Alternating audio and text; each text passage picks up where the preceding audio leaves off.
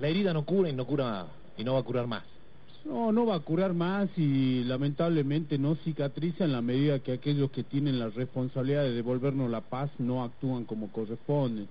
Por eso nosotros hemos denominado estos tres años que se van a conmemorar mañana de marchas con 178 vueltas en la Plaza 9 de Julio todos los viernes, eh, tres años de marcha la misma impunidad, ¿no? Porque así lo sentimos nosotros. Una vez que pasemos esto que va a ser el juicio del 14 al 27 de octubre, vamos a analizar con nuestro querellante la posibilidad de eh, denunciar al Estado por, eh, digamos, daño y perjuicio contra nuestra familia, porque realmente siete años no te puede tener un sistema judicial, sobre todo eh, cuando uno ha aprendido el lenguaje de ellos, ha aprendido la actividad de ellos del sistema judicial, un siniestro vial, no tendría por qué haber llegado a esa instancia de, tener que esperar siete años, ¿no? Cuando, bueno, pero es algo que no nos pasó solamente a nosotros, ¿no? Por ahí nosotros, por eso le decimos la misma impunidad, eh, muchos eh, por ahí no, no, no se recuerdan, y vos seguro sí, Adrián, porque bueno, maneja la información, ¿qué pasó con el juicio civil de la familia Alderete,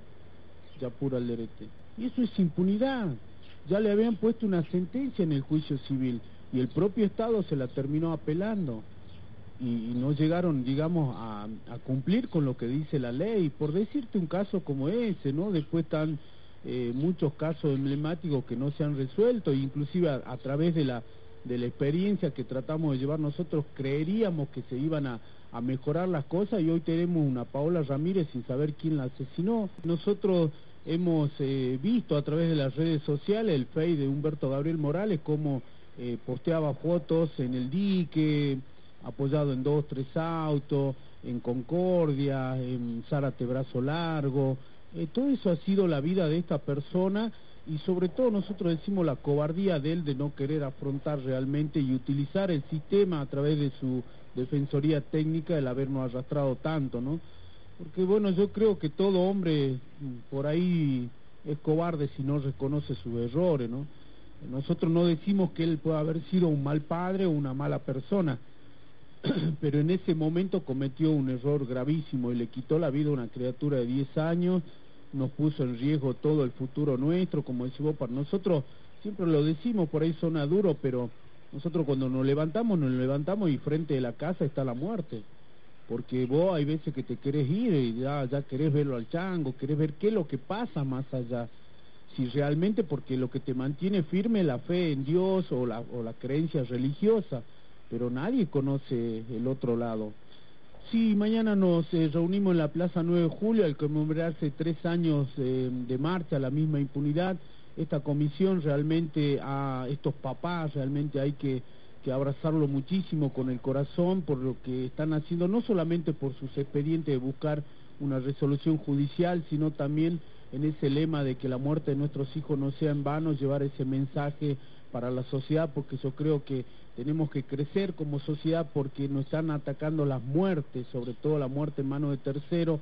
La comisión tiene distintas banderas, que es de justamente homicidio en manos de terceros, de chicos desaparecidos. ¿Qué pasó con Marcela Mamaní? ¿Qué pasó con Cristian Luna? ¿Qué pasó con Noelia de Huachipa?